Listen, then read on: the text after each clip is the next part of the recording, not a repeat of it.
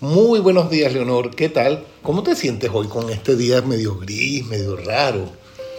Sí, la verdad es que provoca como estar en casa, ¿no? Como encender de repente un fuego o estar eh, cómoda Ah, bueno, leyendo un buen libro. Aquí yo me siento muy cómodo contigo, así que no creo que necesite más nada. Pero por cierto, yo quería eh, informarles a la gente de alguna manera que tú tienes un don especial para poner una mesa. Y yo soy de los que me gusta comer en una buena mesa, tanto en un restaurante como en una casa. Entonces yo te voy a poner como una, una cosa para que imaginemos que alguien te llama y te dice, Leonor, necesito que me ayudes porque tengo una, una cena para, y es de noche para 12 invitados. Y quiero que tú me hagas todo para yo sentirme cómodo porque sé que tienes buen gusto. ¿Cómo armas tú primero la mesa? ¿Cómo llegas? ¿Qué es lo que primero vas a hacer? Bueno, primero que nada yo tengo que agradecerte a ti tus elogios, tu, bueno, tu, tu la maravilla de calificaciones que me das en todos los ámbitos que tocamos. ¿ah? Bueno, yo, yo, yo no le digo que ella juega béisbol, por ejemplo, ni que juega no, es fútbol. verdad, no es verdad. Y la verdad es que a mí, bueno, de hecho se hizo un libro que se llama El arte de la mesa, que, lo contribuí, que escribí allí. Puse muchas, muchos mm, elementos para decorar y para cocinar dentro de ese libro. Y la verdad es que te diría que, bueno, que si como tú bien dices, es una cena de gala de noche para 12 personas, bueno, primero que nada yo haría una mesa bellísima. Me gusta muchísimo la, la idea de que fuese, eh, si van a ser 12 personas, yo no sé también qué tipo de mesa tiene. Si este señor tiene una mesa que es alargada, rectangular o tiene una mesa redonda, Vamos a imaginarnos que es rectangular. Que es, Que rectangular, que es yo, lo- la- yo te hago una primera pregunta que, ¿usas manteles o usas? Mira, si es de gala, sí. Si es de gala, de verdad, de noche, un bello mantel, pero tiene que ser, primero que nada, con un moletón, que sabes bien lo que Sí, es el sí, moletón, claro. lo que se coloca debajo del mantel, Claro. para hacer un poquito de muelle y que no se sienta la dureza de la mesa. Eso básicamente, y luego ah, pondría la mesa eh, con una bella vajilla. ¿Qué vajillas te gustan, por ejemplo? Bueno, a mí me encanta Rosenthal, Herens, eh, me encanta Meissen. Meissen Ay, me encanta.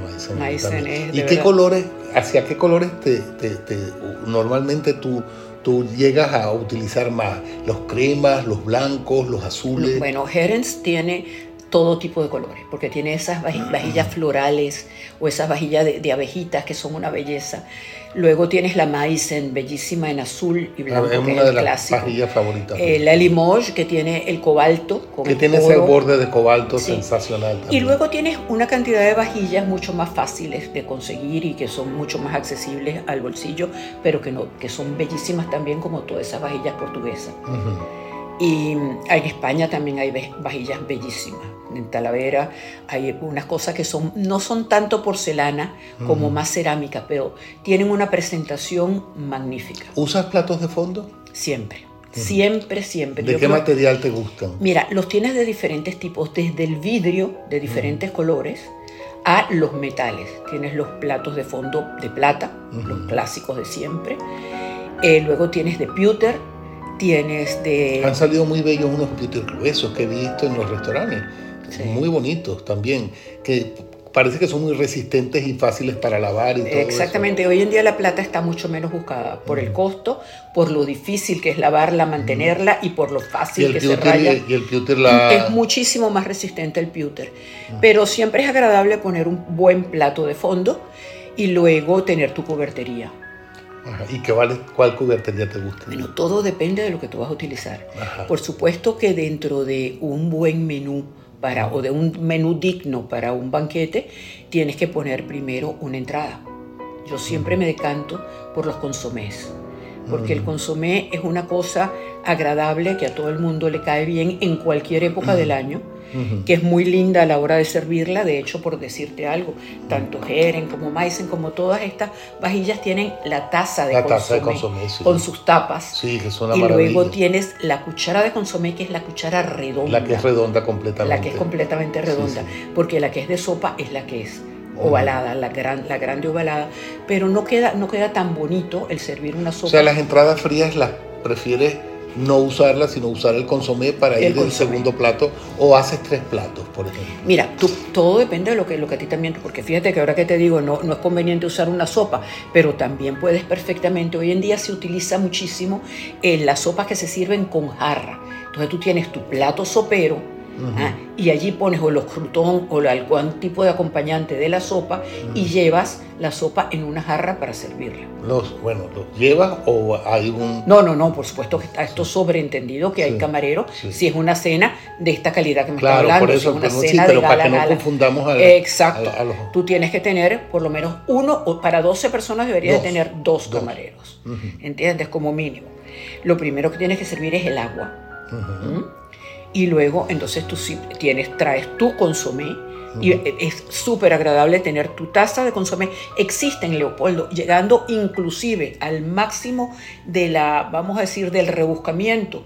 Estas mantas que em, em, tienen las, vajillas calientes para que a la hora de servirla, sobre todo en el invierno, en Europa no se sienta tan fría la vajilla. Allí sirves tu consomé con el acompañante, o bien el queso, o bien los croutons de paté, o lo que se te ocurra, ¿no? Y luego de eso recoges, por supuesto, sabiendo bien servir la mesa, quitando los platos siempre por la derecha, presentando los platos por la izquierda. Los platos servidos sí se sirven por la derecha. ¿Entiendes? Y cuando vas a hacer cambio de vajilla, también presentas por la derecha y recoges por la izquierda. Eh, eh, ah, eh, tú usas, como ahora viene el segundo plato, ¿Va a haber un segundo plato o un plato principal o vas a hacer al estilo italiano con una pasta o otro plato y luego, y luego la carne? No, mira, primero que nada, en un banquete de verdad, verdad, nunca pones pasta. La pasta es, una interesante porque la pasta es una comida que se utiliza en el, mediodía. Además que es una cosa que no tiene, tú sabes, las características de la elegancia que requiere e, el refinamiento de un buen buen banquete. Pero como yo eh, creo que, que, de alguna manera nos orientes a todos, una vez que termina el consomé, mucha gente tiene dos platos más. Sí, tú puedes poner una buena ensalada como eh, entrante, como Waldorf, o una ensalada de patata o, una quiche. Sí. ¿Entiendes? Ajá. Y después puedes poner inclusive, si quieres mm, rizar el rizo más aún de la elegancia, un pequeñísimo em, vasito con una con un ¿cómo se llama esto de hielo? un frappé. Sí, el frappé pero es para quitar el sabor. Para quitar el sabor. Pero eso es después de este plato, de este plato. Vamos a imaginar que tú pongas un carabinero. Porque, Exacto, o un bolobán de un marisco. bolobán de marisco. Eh, claro, como después vendría carne, vendría este vasito de granizo, de muchas veces de menta, otras veces de limón. O de champaña para quitar el sabor del pescado y agradecer y entrar ya en la comida de la carne. Entonces la carne la vas a presentar, por supuesto, con su acompañante, con verduras, legumbres. La sirves con, a, a, cada persona. A cada persona. Nunca, nunca. Eso sí es algo que tenemos que recordar, sobre todo en cenas de etiqueta y en cosas de verdad de, categoría, jamás se sirve un plato servido. Los platos servidos son platos de autor, donde el chef quiere mostrar lo que es la articulación de sus platos en aquellas cosas malabarísticas con que los presentan.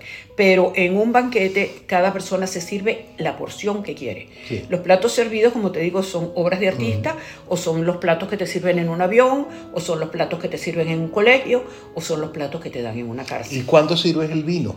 Porque ya ha servido el agua al comienzo. El pero es el acompañante, es, la, digamos lo que te va a hacer eh, mm, preservar, sentir de verdad, eh, acompañando, mejor dicho, la comida que estás sirviendo. si es una sopa, un consomé, o si bien es un, como te digo, un pescado, sería un vino blanco que es lo más agradable para empezar, luego con los vinos fuertes, que son los vinos que van con las cacerías, con las carnes, con, el pollo. O sea que tú eres de, los, de las personas que les gusta que el, el, consomé y este primer plato pequeño venga con vino blanco y cuando vas a servir la carne, sea pollo, sea...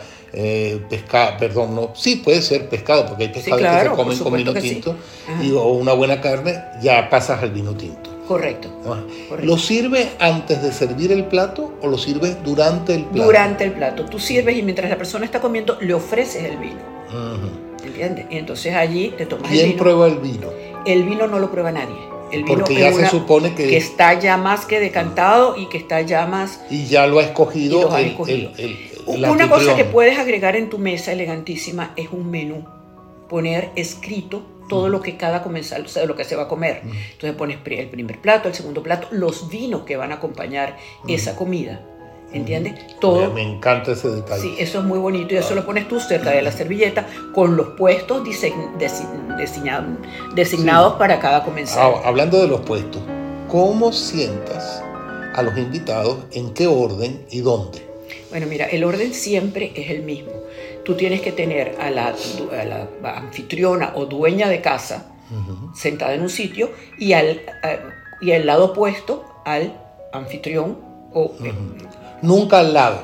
no, al lado por los... No, no se sientan, porque tú vas a utilizar la derecha de la señora dueña de casa para los invitados más importantes y la derecha del señor dueño de casa para las invitadas más importantes. Y en ese orden tú vas a servir. Ajá. Y siempre, siempre sirviendo primero a las damas y por último a los caballeros. Claro.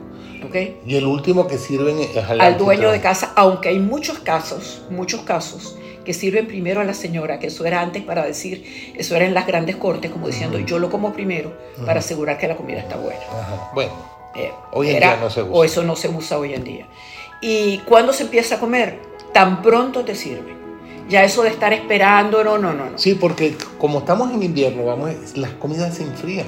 Y las frías se calientan Y en las verano. frías se calientan en verano. Entonces, si vas a esperar que dé la vuelta y que sirvan a todos, bueno, vas a comer se pasa el tarde. tiempo. Entonces lo que decide es agradable no, no entrar de entrada, sino dar un tiempo mínimo de, de esperar para que se sirva cada comensal.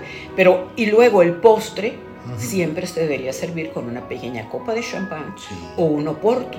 Y en otro momento que también me encantaría, porque eso inclusive sabes tú más que yo, que hablemos de los pus café que se sirven Sí. después del café, con los tabacos, con los chocolates, o de los, eh, los que se sirven antes, los aperitivos, los licores de los aperitivos. Bueno, yo creo que eso da para otro porque además hay muchas cosas que no hacer. en la mesa. Cuando eres el invitado. Claro, claro. Y también yo sí creo que hay muchos diagramas que se pueden encontrar de cómo servir la mesa y de cómo colocar los, los vasos, los vinos y las copas en las mesas. Ah, qué maravilla. Bueno, esto ha sido una lección de clase, así que te lo agradezco mucho y creo que se- te lo van a agradecer mucho los oyentes que les gusta una buena mesa y que quieren dar una cena y que dicen Y que sea elegantísima. Así como hablamos de esto, también te vamos a hablar de las famosas cenas mías campestres, mucho más rústicas, mucho más divertidas, mucho más desenfadadas y mucho más asequibles a todo el mundo. Que por esas son las que también apuesto yo, con mayor fuerza. Bueno. Así que esa me la debes tú a mí. Sí, señor. Bueno, pronto hablaremos de otras cosas y esperen el próximo podcast. Muchísimas gracias, Leo, y gracias, como siempre, a la audiencia. Hasta luego.